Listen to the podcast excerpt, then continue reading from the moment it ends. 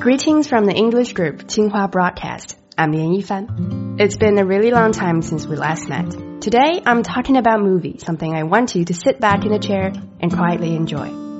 There's a load to talk about on this topic, but here I'm sharing with you this specific one, the 2003 English romance comedy Love Actually.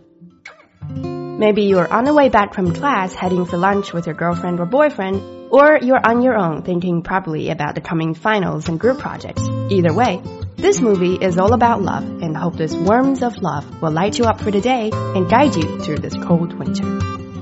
I believe some of you might have heard of the movie and the story. It's a quite old one, but has turned very much like a holiday classic, as the movie has become a perfect choice to watch for Christmas and Valentine with your friends, lovers, and family.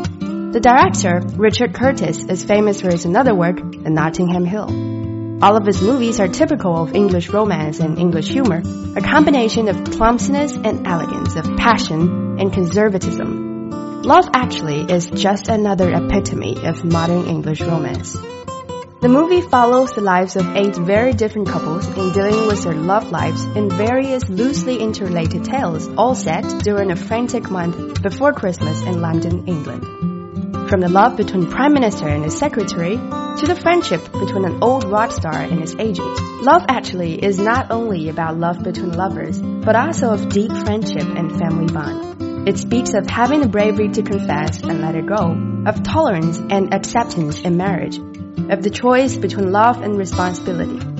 Love transcends language, nation, and race.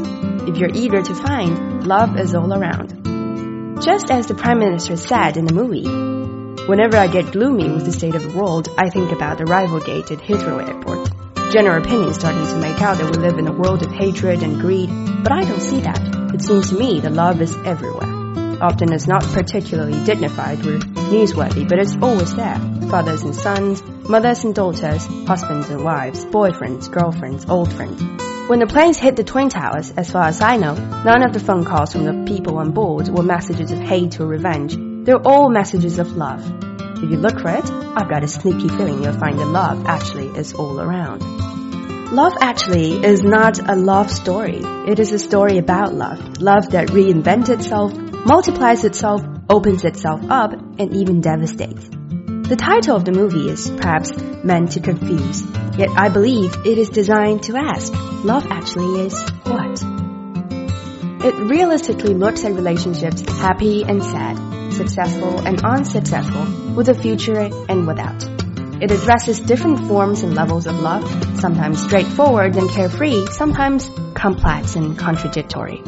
There are schmaltzy happy moments and touching sad ones, moments of great strength and moments of foolish weakness. The most interesting parts of love actually are the times when it addresses the tragic situations where love is self-sacrificing, contradictory, or fragile. One character's unrequited love is revealed as a noble sacrifice made for another's happiness. Another character is shown to be caught between conflicting duties that will, we're led to believe, prevent her from ever being truly happy. And the strength that a third shows when love is shown to be fragile and the world collapses around her is tragically inspiring. These noble, tragic threads are interwoven with light-hearted comedic ones to produce a fabric that holds together well.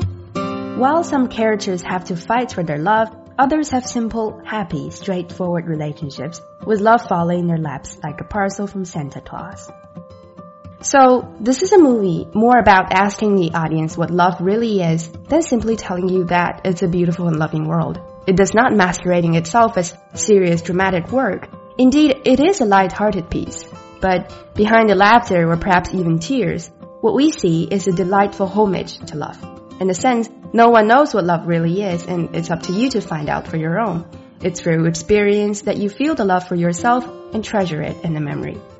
May you find the love of your life. Love is not everything, but it certainly counts for more than you can imagine. Thank you again for listening. Have a nice and lovely day with love in your heart.